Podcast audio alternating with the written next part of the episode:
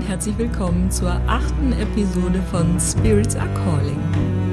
Ich möchte heute in dieser Episode ein bisschen mit dir eintauchen in meine vergangene Woche, denn ich hatte wieder eine Schamanismus-Weiterbildung. Das Modul hieß Heilungsprozesse. Wir haben ganz viel mit der Natur gearbeitet, ganz viel mit unserer Trommel gearbeitet, mit den Energiezentren. Und es gab so drei Learnings, die ich wirklich nachhaltig mit nach Hause genommen habe, die jetzt immer noch nachwirken. Und die möchte ich gerne heute mit dir teilen. Und falls du heute zum ersten Mal reinhörst, mein Name ist Karina Hillenbrand und ich bin Host dieses Podcasts und ich freue mich riesig, dass du eingeschalten hast.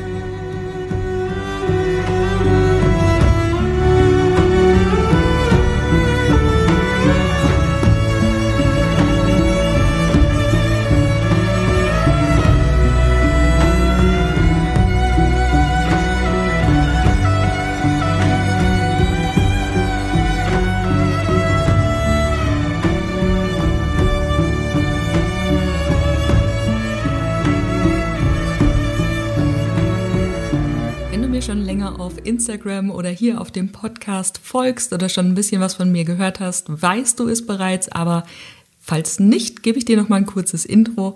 Ich bin ja in der schamanischen Ausbildung beziehungsweise habe die Grundausbildung absolviert und baue jetzt weiterführend darauf auf. Und auch in der letzten Woche hatten wir wieder ein Modul in Österreich und das Thema war Heilungsprozesse. Und es war ganz breit gefächert. Also wir hatten Kontakt zu den Naturspirits, wir hatten Kontakt zu unserer Trommel, haben unsere Trommel nochmal etwas besser kennengelernt, denn die Trommel ist ja im Schamanismus eines der wichtigsten Werkzeuge, zumindest bei ganz, ganz vielen Völkern und so eben auch bei uns. Und ja, was haben wir noch gemacht? Wir waren zum Beispiel, und dann sind wir auch schon mitten im Thema, eine Nacht allein im Wald. Das heißt, wir sind da als Gruppe hingegangen, es war ein großer Wald und jeder hat sich dann so sein Plätzchen gesucht und hat sich da sein Lager einquartiert und es kamen auf Instagram beziehungsweise auf Facebook schon die Fragen, ja, aber dann schon mit Zelt oder nein, es war ohne Zelt. Das war ja die große Herausforderung. also zumindest für mich, für die einen war es ähm, die Herausforderung, alleine zu sein, für die anderen war es die Herausforderung, ähm, eben im Dunkeln zu sein und nicht zu wissen, was passiert da eigentlich im Wald. Und für mich war es die größte Herausforderung, da tatsächlich ungeschützt sozusagen zu liegen. Also zumindest mit dem Schutz, den wir so aus dem Verstand heraus kennen oder benennen. Denn, wie gesagt, das ist schon eines der, der Top-Learnings. Wir sind immer geschützt, egal was passiert. Wir sind immer geschützt, wenn wir bei uns sind, wenn wir uns verbinden mit dem, was alles so um uns herum ist, mit den Spirits um uns herum. Und meine große Angst, kann man wirklich fast sagen, naja, es war vielleicht eine Furcht. Meine große ähm, Befürchtung war, dass sich irgendwelche Tierchen bei mir einnisten könnten, wie Spinnen zum Beispiel, oder dass ich morgens in einem Ameisenhaufen aufwache oder naja, wie der Kopf da manchmal so freidreht. Und ich weiß das seit, äh, seit Beginn der Grundausbildung, dass diese Nacht im Wald ansteht und es ist jetzt fast ein Jahr lang her. Also letztes Jahr um diese Zeit habe ich erfahren, dass wir eben diese Übernachtung allein im Wald haben werden und ein Jahr lang habe ich mir Gedanken darüber gemacht, wie ich das nur überstehen soll. Also, wie kann ich da bei mir bleiben, ohne in die Angst zu gehen, dass, ja, wie gesagt, irgendwelche Spinnen über meinen Kopf krabbeln. Denn die Dunkelheit tatsächlich ist gar nicht so das Problem für mich. Bin ja auch auf dem Dorf aufgewachsen und hatte auch immer ein bisschen Schulweg. Gerade im Winter hat man sich da schnell dran gewöhnt, dass äh, es auch mal ziemlich dunkel sein kann. Und das war gar nicht so mein Thema. Mein Thema war tatsächlich so die Angst vor den Tierchen, die da so rumfleuchen und kräuchen. Also gar nicht mal die großen Tiere, wie keine Ahnung, Wildschweine oder so, sondern tatsächlich die Spinnen. Ja, genau. Also, wie gesagt, ein Jahr lang habe ich mir da Gedanken drüber gemacht, wie, wie soll ich das nur schaffen. Und an dem Tag, an dem wir dann in den Wald gegangen sind, mussten wir morgens die Entscheidung treffen, ob wir denn gegen kurz nach Mitternacht wieder mit ins Hotel fahren wollen oder ob wir die ganze Nacht da verbringen. Denn für Leute, die das eben noch nie gemacht haben oder die wirklich große Angst haben, ne, hätten jetzt ja diese vier Stunden auch ausgereicht. Und ich bin morgens wach geworden Und es war wie selbstverständlich für mich, ich werde dort die Nacht verbringen, also die ganze Nacht verbringen. Und warum auch immer diese Angst, die ich jetzt ein Jahr lang mit mir rumgetragen habe, war an diesem Morgen verschwunden. Ich kann dir aus dem logischen Verstand heraus nicht sagen, woran es lag, warum es auf einmal weg war, ob da irgendwelche Zweifel, Bedenken auf einmal weg waren. Die Angst war einfach weg.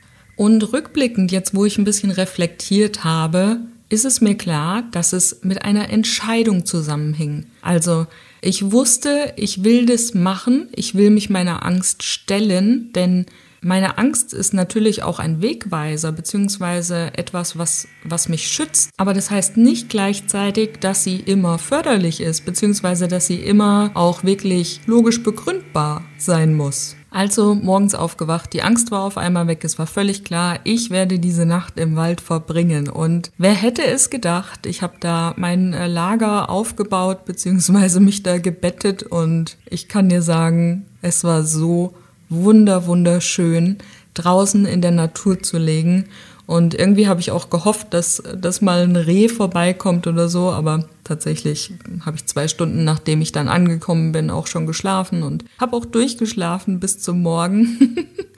und ja, es war einfach nur eine wunder, wunderschöne Erfahrung, morgens in dieser Natur aufzuwachen, von den Geräuschen des Waldes geweckt zu werden und ja direkt schon die Sonne im Gesicht zu haben, die da so zwischen diesen riesigen Bäumen manchmal durchgeguckt hat, wenn es keinen Wind gab oder wenn ich mich gerade ein bisschen äh, bewegt habe. Und jetzt mittlerweile kann ich sagen, das werde ich auf jeden Fall noch wiederholen, vielleicht sogar öfter wiederholen. Ich überlege schon, wann ich denn tatsächlich das nächste Mal im Wald schlafen kann. genau. Und es war auch total schön, da nachts da zu liegen und einfach in die Sterne zu schauen, in die Bäume zu schauen, wie sie sich bewegt haben, die Geräusche wahrzunehmen und einfach auch diesen Spirit des Waldes, die Naturwesen um mich herum zu haben. Und am nächsten Morgen bin ich dann in die Hotellobby zurückgekommen, also ich bin so um fünf oder halb sechs dann aufgestanden, habe meine Sachen zusammengepackt und bin dann auch wieder zurück ins Hotel gelaufen und komme so in die Lobby rein und ich habe gedacht, es erdrückt mich fast. Das kann doch nicht normal sein, dass das, diese geschlossenen Räume, unsere Normalität sind. Also ich habe diese dichte, diese dichte Energie oder diese dichte Luft kaum aushalten können. Ich wäre am liebsten sofort wieder nach draußen gegangen. Diese Verbundenheit mit der Natur zu spüren und dann wieder zurück in dieses Leben zu kommen, das war wie ein Kulturschock für mich. Und ich habe mich gefragt, wie kann es sein, dass ich ein Jahr lang so eine Angst vor dieser Situation hatte? Wie kann es sein, dass ich mich so verrückt gemacht habe, diese Szenen immer und immer wieder durchgespielt habe? Wie es wohl sein wird, wenn zum Beispiel eine Spinne über mein Gesicht läuft oder sich eine Ameisenfamilie in meinem Schlafsack einquartiert. Und diese Bilder sind mir ja nicht aus dem Kopf gegangen. Also die sind ja immer und immer wieder hochgekommen und immer wieder habe ich daran gedacht, wie schlimm es wohl sein wird. Und mittlerweile kann ich echt drüber lachen, gell? aber ich weiß jetzt, dass diese Angst nur dadurch begründet war, weil ich mit meinen Gedanken immer und immer wieder in der Zukunft war nicht im Hier und Jetzt. Natürlich ist es wichtig, auch mit den Gedanken in die Zukunft zu schauen, gar keine Frage. Aber wie mächtig ist bitte unser Verstand? Also ich wusste, dass das, was wir denken, immer einen Einfluss auf uns hat. Und das habe ich auch schon ganz, ganz oft an mir selber erlebt, dass ich mich aus Gedanken wieder zurückholen durfte, um dann neue Gedanken zu implementieren. Aber was macht es mit uns, wenn wir uns immer und immer wieder mit Dingen beschäftigen, die vielleicht eintreten könnten, aber wahrscheinlich in 90 Prozent der Fälle nie eintreffen werden oder vielleicht sogar noch mehr. Und das war eine ganz, ganz krasse Erkenntnis, denn dass der Verstand so mächtig ist, das habe ich tatsächlich unterschätzt. Ich meine, das muss man sich mal vorstellen, ein Jahr lang immer und immer wieder die gleiche Situation vor Augen zu haben, immer wieder in genau dieses Gefühl reinzugehen, was passieren könnte. Und dann passiert es und es ist wunderschön. Und da an dieser Stelle die Einladung an dich. Gibt es immer wieder mal eine Situation oder gibt es vielleicht ganz aktuell eine Situation, wo du dir immer wieder vorstellst, wie etwas ausgeht, wie etwas negativ ausgeht, wo du Respekt vor hast, wo du vielleicht sogar Angst davor hast und dir immer wieder ausmalst, wie es sein könnte? Denn bei mir war es jetzt so, dass ich dachte, ich hätte diese Situation immer gut im Griff. Also ich kann mich sehr gut aus diesen Gedanken wieder rausholen. Und das mag auch für die Entscheidungen, die ich selbst gewählt habe, stimmen. Im Endeffekt habe ich natürlich auch diese Entscheidung selbst gewählt. Aber diese Nacht im Wald war, wenn ich es jetzt rückwärts anschaue, also mit meiner Perspektive noch vor einem Jahr, ist diese Nacht im Wald der Preis dafür, dass ich dieses Modul abschließen kann, was im Endeffekt dann irgendwann auf den Abschluss meiner weiterführenden Ausbildung einzahlt. Und mein Verstand hat sich das natürlich schon so ein bisschen schön geredet, ne? Die anderen machen das ja auch und so. Und irgendwie wird's schon gehen, irgendwie werde ich's schaffen, aber das war kein klares Ja. Also das war kein Hell yes, ich schaff das. Das ist erst passiert an dem Morgen, bevor es tatsächlich in den Wald ging. Und vielleicht ist in diesem Learning auch schon direkt ein zweites Learning dabei, denn das erste war ja, mein Verstand ist so viel mächtiger, als ich glaube. Und hinter unserer Angst liegt ganz oft auch ein Riesengeschenk. Das heißt, ein Potenzial, was da freigesetzt werden will, ein Potenzial, was wir bisher noch nicht erlebt haben, gelebt haben und vielleicht auch etwas, was uns eine Riesenfreude bescheren kann. So wie bei mir. Und damit kommen wir schon zum zweiten Learning meiner letzten Woche, meiner vergangenen Woche. Und dabei geht es um Träume. Denn in unseren Träumen verarbeiten wir ja den Tag und erhalten auch ganz, ganz oft Botschaften von unseren Spirits, beziehungsweise von den Spirits, denen wir vielleicht über den Tag begegnet sind. Und bei mir hatte es die letzte Woche echt in sich und es äh, ging tatsächlich bis heute.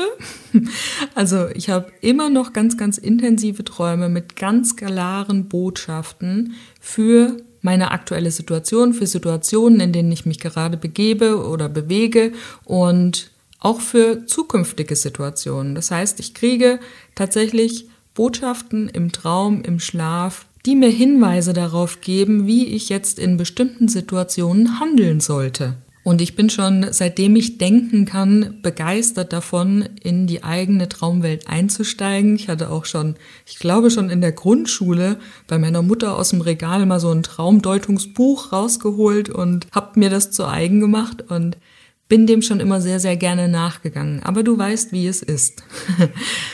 Manchmal träumen wir etwas, beziehungsweise wir träumen ja immer, das ist ganz klar. Aber ganz, ganz häufig ist es auch so, dass wir morgens wach werden, können uns nicht an unsere Träume erinnern. Und ich habe für mich herausgefunden, dass es damit zusammenhängt, wie bewusst ich meinen Tag erlebe. Also bin ich den ganzen Tag unter Strom und versuche nur irgendwie so meine Schäfchen ins Trockene zu bringen. Also reagiere ich auf das Leben oder bin ich selbst Schöpfer meines Lebens? Denn ich habe schon öfter mal darüber gesprochen, ne? gerade jetzt im ersten Jahr meiner Selbstständigkeit ist es schon so, dass ich mich an viele Dinge neu gewöhnen muss. Ne? Also ganz am Anfang war da die Frage, hm, was mache ich denn jetzt hier eigentlich? Ne? Jetzt, wo ich niemanden mehr habe, auf den ich reagieren kann, wie zum Beispiel Geschäftspartner, Kunden, ähm, Vorgesetzte. Ne? Also das ist ja auch, das führt jetzt ein bisschen zu weit, aber das ist ja auch der Grund, warum ganz, ganz viele in ihrer Selbstständigkeit scheitern, weil sie eigentlich nur jemanden suchen, auf den sie hören können. Ne? Und auf einmal gibt's niemanden mehr, der ihnen sagt, was sie zu tun haben.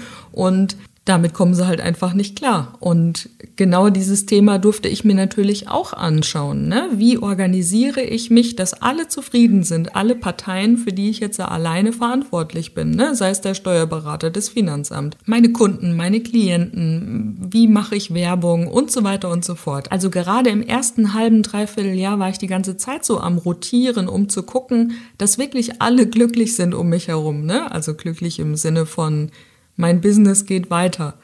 Und das durfte sich natürlich auch erstmal irgendwie einpendeln. Und es war niemand mehr da, der mir gesagt hat, okay, so und so läuft's. Also ich war sehr, sehr viel im Reagieren-Modus und habe häufig so auch einfach den Sprung in die Schöpferrolle verpasst, ne? weil ich mich einfach an Dingen festgehangen habe, verzettelt habe und das alles erstmal lernen musste, wie funktioniert es eigentlich als Selbstständige, wie organisiere ich mich, wie strukturiere ich mich. Und dadurch war ich ganz, ganz oft auch in einem unbewussten Modus. Das heißt, ich habe meinen Tag nicht mehr aktiv gestaltet. Ich habe das gemacht, was gerade wichtig war. Und die Konsequenz daraus ist einfach, dass uns auch ein Stück weit wenn wir nur am Reagieren sind, das Bewusstsein über den Tag einfach fehlt. Uns fehlt ein bisschen die Verbindung. Ne? Wir können uns dafür natürlich Zeit nehmen, dann gibt's ein bisschen mehr Verbindung oder ähm, eben halt nicht. Aber wenn wir diesen Schöpfermodus einfach verlassen, wirkt sich das auch auf unseren Schlaf aus. Das heißt, wir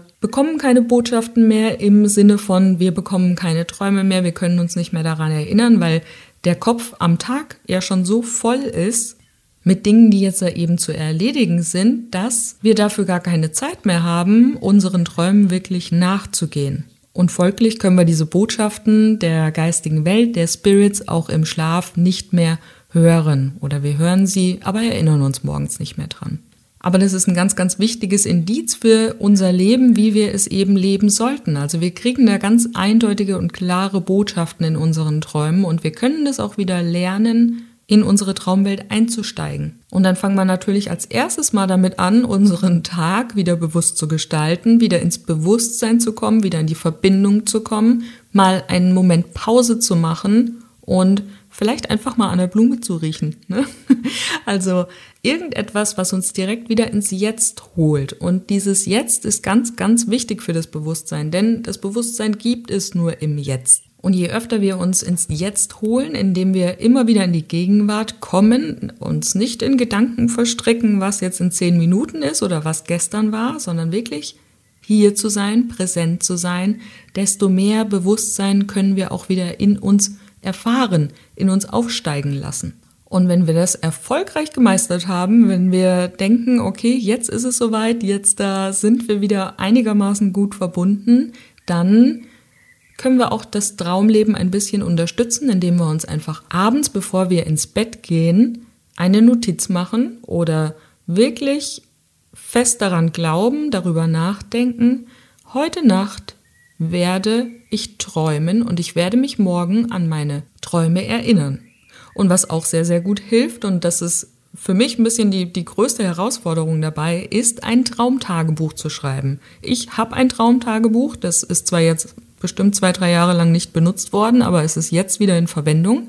Und direkt morgens, wenn wir wach werden, schreiben wir rein, was wir dann geträumt haben. Denn dann können wir unseren Träumen auch nachgehen, der Sache auf den Grund gehen und schauen, was die jetzt gerade aktuell in unserem Leben zu bedeuten haben. Und das direkt nach dem Aufstehen zu machen, ist jetzt, äh, hm, naja, man muss sich halt dran gewöhnen, das ist jetzt nicht so die Mega-Herausforderung. Was wirklich eine Herausforderung ist, ist, manchmal holen uns Träume auch in den Wachzustand zurück. Das heißt, wir träumen irgendetwas und werden morgens um drei Uhr wach. Und der Traum war schon intensiv. Und da ist die große Herausforderung, jetzt nicht rumdrehen, weiter schlafen, denn wenn du von einem Traum geweckt wirst, beziehungsweise nach einem Traum wach wirst, hat das eine Bedeutung.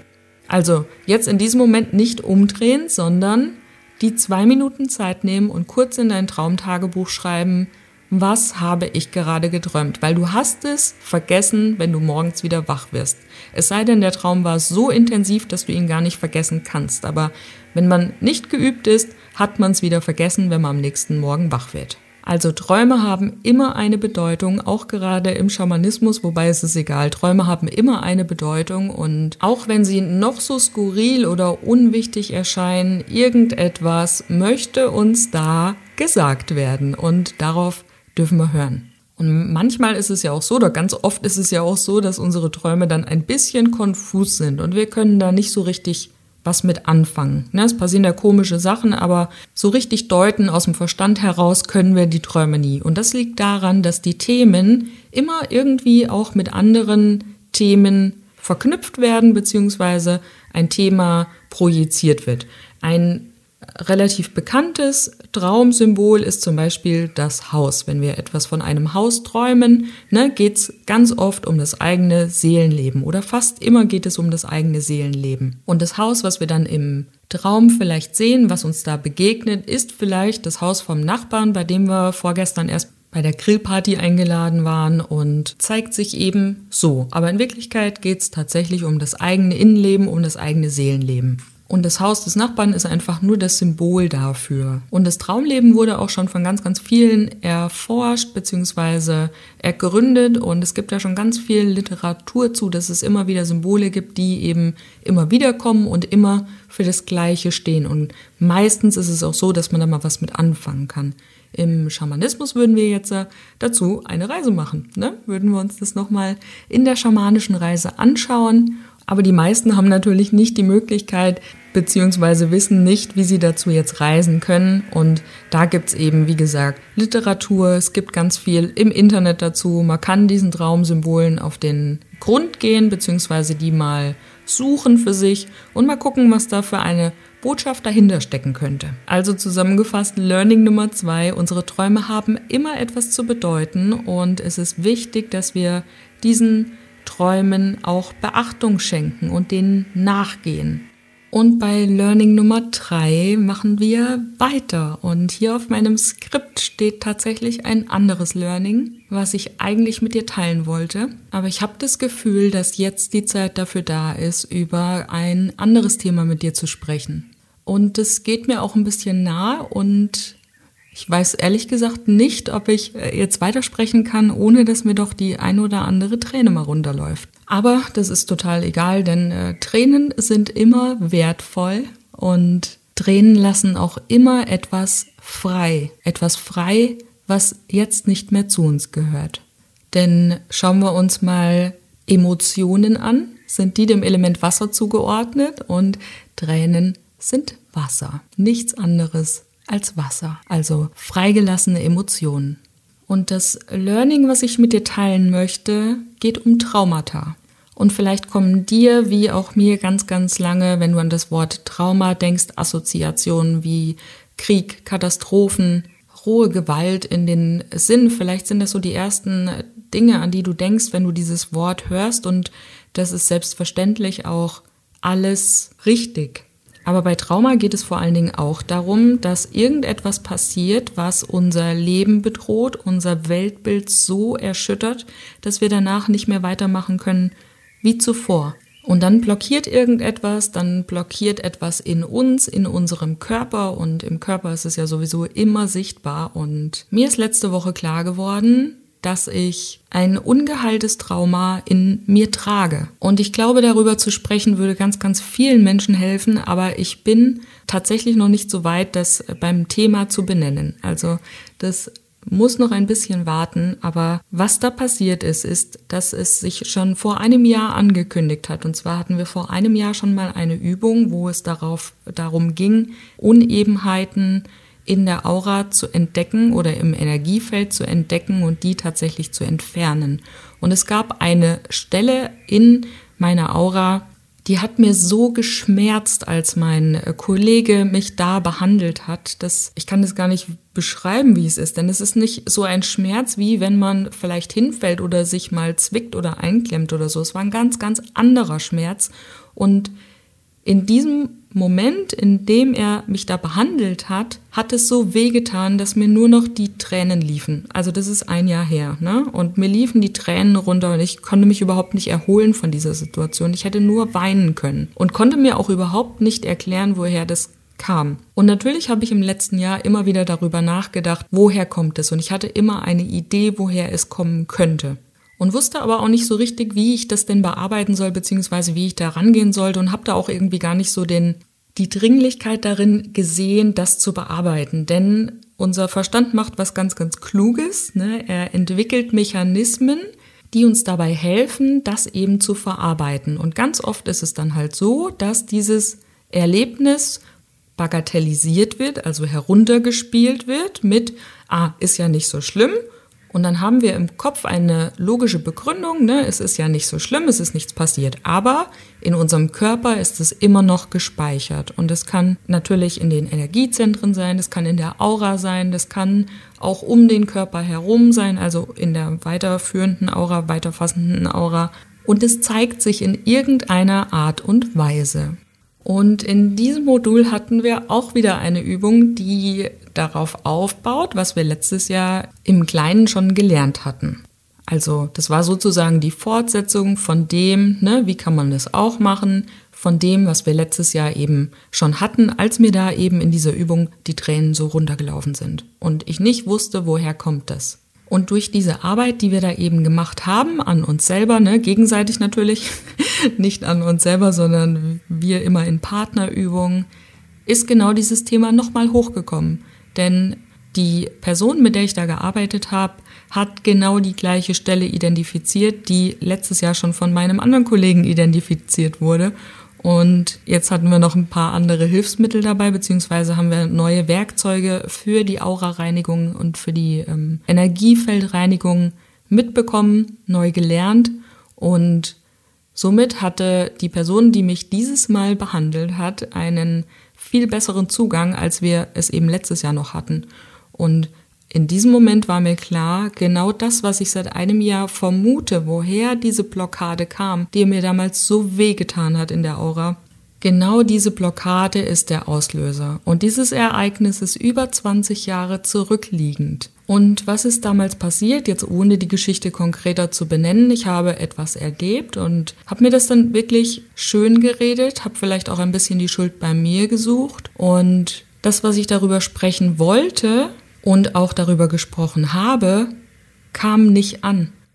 Das heißt, ich war in einer Situation, in der ich, wenn wir das jetzt auf unsere normale Sprache übertragen wollen, eigentlich das Opfer war, aber im Endeffekt wurde ich hingestellt wie eine Täterin. Und das hat mir so die Sprache verschlagen, dass es sich auf mein Kehlchakra niedergelegt hat. Das heißt, ich habe den Schmerz in der Aura zwar woanders gespürt, aber ich hatte ganz häufig die Situation, dass ich gerne einfach mal so meinen Emotionen gerne mal freien Lauf gelassen hätte, dass ich gerne mal wirklich gebrüllt hätte, dass ich gerne mal geschrien hätte, einfach um Dinge aus mir herauszulassen. Wir haben ja ganz, ganz viele Situationen, wo wir so, naja, ein bisschen auch in extreme Situationen kommen im Schamanismus. Und es ging nicht. Ich konnte nicht schreien. Es kam nicht aus mir heraus. Und da wusste ich, okay, das ist etwas, irgendetwas hat sich auf meiner Kehle niedergelassen. Das kann eine Fremdenergie sein, es kann aber auch eine Energie sein, die quasi durch mich selbst blockiert wurde.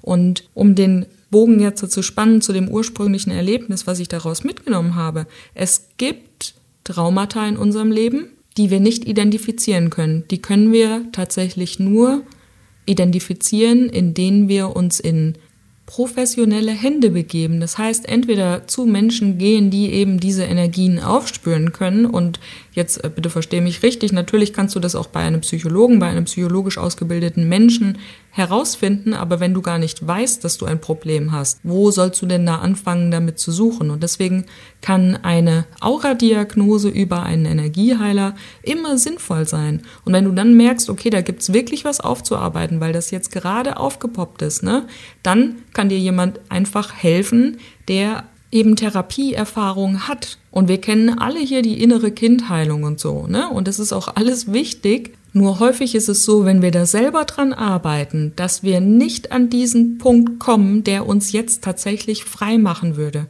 Das heißt, dieses Muster besteht ja in uns. Es besteht ja in uns das Schema, der Abwehrmechanismus, das zum Beispiel bagatellisieren, wie ich es damals gemacht habe. Ich habe es heruntergespielt und habe mir gedacht, okay, vielleicht ist mein Anteil doch größer, als ich dachte. Ne? Vielleicht bin ich wirklich schuld daran. Und wenn wir dieses Muster eben in uns haben, dann können wir das auch selber erstmal nicht erkennen oder oftmals können wir das einfach erstmal nicht erkennen. Also dritte Erkenntnis, es gibt mit Sicherheit Erlebnisse in unserem Leben, die wir vielleicht noch nicht aufgearbeitet haben und die ohne weiteres Zutun von außen, ohne Hilfe von außen, Unterstützung von außen nicht selber erkennen können. Und ich bin so froh, dass das jetzt für mich geklärt werden konnte, denn Ich habe ja gesagt, das hat sich bei mir auf die Stimme geschlagen, ne? Und ich bin jetzt nicht so der, der außerhalb der Dusche singt. Und am Abschlussabend, als wir noch ein Lagerfeuer gemacht haben, habe ich tatsächlich zwei Lieder fast komplett alleine gesungen. Und zwar aus, aus tiefstem Herzen, also aus wirklich aus mir heraus. Ich habe gesungen, ich habe mich getraut zu singen und habe das so lange nicht gemacht. Und es war mir total egal, ob es richtig ist oder falsch ist, ne? ob ich richtig singe oder ob ich falsch singe. Ich habe einfach gesungen. Und ohne diese Behandlung wäre meine Kehle immer noch blockiert. Davon bin ich fest überzeugt. Und alleine dafür bin ich so, so dankbar, diese Erfahrung gemacht haben zu dürfen und fasse an dieser Stelle noch einmal zusammen. Learning Nummer eins. Wie mächtig ist bitte unser Verstand? Glaube nicht das, was du denkst. Es gibt so einen Buchtitel. Glaub nicht das, was du denkst. Hinterfrage alles. Wenn es dir irgendwie möglich ist, hinterfrage alles, was in deinem Kopf so vorgeht. Zweites Learning. Träumen ist der Kontakt, der direkte Kontakt zur geistigen Welt, zu unseren Spirits, um das Erlebte aufzuarbeiten und wirklich lösungsweisende, richtungsweisende Ideen für die Zukunft zu bekommen. Und drittens, wahrscheinlich gibt es Trauma in unserem Leben, von dem wir noch nicht mal wissen, dass es ein Trauma ist. Und in diesem Sinne wünsche ich dir jetzt eine wunderbare Woche und Heilung für dich, für mich und für uns alle. Deine Karina. Halt, warte noch kurz. Hat dir die Episode gefallen? Dann lass mir doch gerne eine Bewertung da. Und wenn du das Gefühl hast, dass du gerade in irgendeinem Lebensbereich Unterstützung brauchst oder dir Unterstützung wünscht, dann schau gerne mal auf meine Webseite. Da gibt es ganz viele verschiedene Möglichkeiten, wie wir zusammenarbeiten können. carinahillenbrand.com oder schreib mir über Instagram at carinahillenbrand. Meine Kontaktdaten findest du auch nochmal in den Show Notes unter dieser Episode.